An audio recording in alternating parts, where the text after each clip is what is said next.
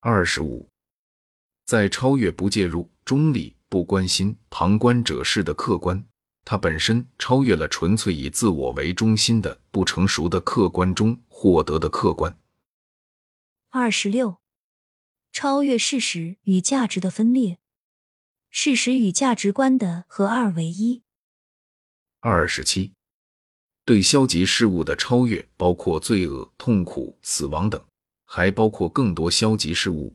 在关于巅峰体验的报告中，通常能看到世界被视为好的，人能够与自己感知的邪恶和解，但这也是对于禁忌的超越，如对压抑、障碍、否认、拒绝的超越。二十八，超越空间，这可能是一种非常简单的感觉，就是人们太专注于某件事而忘记了自己在哪里。但它也可以上升到最高意义上，个人与整个人类物种融合，因此地球另一边的兄弟成了自己的一部分。这在某种意义上，它也是在地球的另一边，就像它也在这一空间一样。存在价值的投射也是如此，因为他们无处不在，因为他们定义了自我的特征。一个人的自我也无处不在。二十九，与上述几个相重叠的是努力和奋斗的超越。愿望和希望的超越，以及任何矢量性或意图性的超越。当然，从最简单的意义上说，这是一种满足状态的纯粹享受，一种希望的实现和获得的纯粹享受，一种存在而不是努力去实现，一种已经到达而不是朝着目的地前进的纯粹享受。这也是在处于好运之中的意义上，或者像加勒特夫人说的，极为无忧无虑。这是一种任由事情发生的道家感觉，是一种完全快乐的感觉，并接受这种不奋斗、不希望、不干涉、不控制、不希冀的状态。这是雄心和效率的超越，这是拥有而不是没有的状态。于是，一个人自然什么都不缺。这意味着我们有可能进入幸福、满足、对现状感到满意的状态，纯粹的欣赏，纯粹的感激之情。幸运的状态和感觉，恩典的感觉，无端恩典的感觉，达到目的状态意味着在各种感官上的超越，但这必须非常仔细的说明清楚。三十，为了研究目的和治疗目的，特别值得注意的是挑选出特殊类型的超越，将恐惧超越到无恐惧或勇敢的状态，这不是完全相同的事情。三十一。同样有用的是巴克对宇宙意识的讨论。这是一种特殊的现象学状态，在这种状态下，人以某种方式感知整个宇宙，或者至少是宇宙和其中所有事物的统一和整合，包括他自己。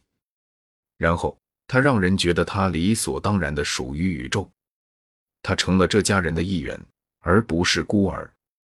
他走进室内，而不是站在外面往里看。它既因为宇宙的浩瀚而显得渺小，又因为它绝对正确的存在于宇宙之中而显得重要。它是宇宙的一部分，而不是宇宙的陌生人或闯入者。归属感在这里表现得非常强烈。与之形成对比的是排斥感、孤立感、孤独感、隔离感、无根感、无归属感。了解这一观点后，明显能感觉到永远有这样一种归属感，有一个地方。有权生活在那里等等。我用巅峰体验中这种宇宙意识的存在认知与另一种类型进行对比，即那些来自缩小意识对一个人、一件事强烈而完全的专注和迷恋，认为它代表整个世界、整个宇宙。我将其称为缩小化的巅峰体验和存在认知。三十二。也许应该对存在价值的投射和认同的特殊意义上的超越做出一个特殊的和单独的陈述，以及在此之后主要被存在价值所激发的状态。三十三，一个人甚至可以在一个非常具体的意义上超越个体差异。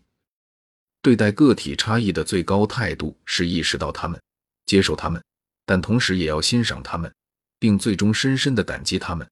认为他们是宇宙智慧的美丽例证，认识到他们的价值，并惊叹于个体差异，这当然是一种更高的态度。因此，我认为是一种超越。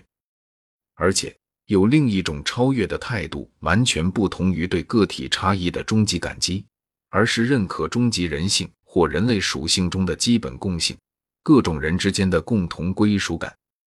在某种意义上，每个人都是另一个人的兄弟姐妹。那么，个体差异甚至性别差异都已经被以特殊方式超越了。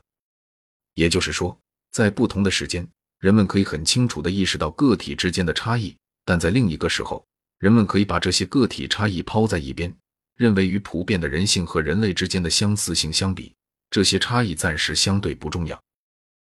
三十四，一种对某些理论目的有用的特殊超越，是对人类极限以及缺点和有限性的超越。这要么来自完美的终极体验，要么来自完美的高原体验。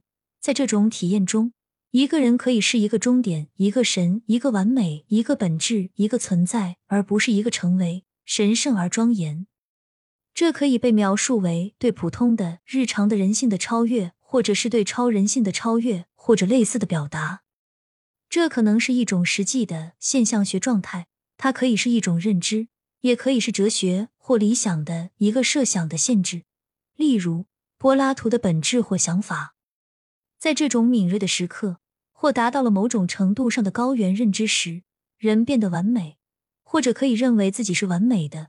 例如，在那一刻，我可以爱所有，接受病痛，原谅所有，甚至与伤害了我的邪恶和解。我能理解和享受事物的存在方式。我甚至能感觉到一些主观的与只归属于神的东西，也就是全知全能、无处不在。在某种意义上，在这样的时刻。一个人可以成为神明、圣贤、圣人或神秘主义者。也许，为了强调人性的这一部分，最好的词就是超越的人性。三十五，对自己信条、价值体系或信仰体系的超越，这是值得单独讨论的。因为在心理学中，第一种力量、第二种力量和第三种力量被许多人视为相互排斥的特殊情况。当然。这是错误的。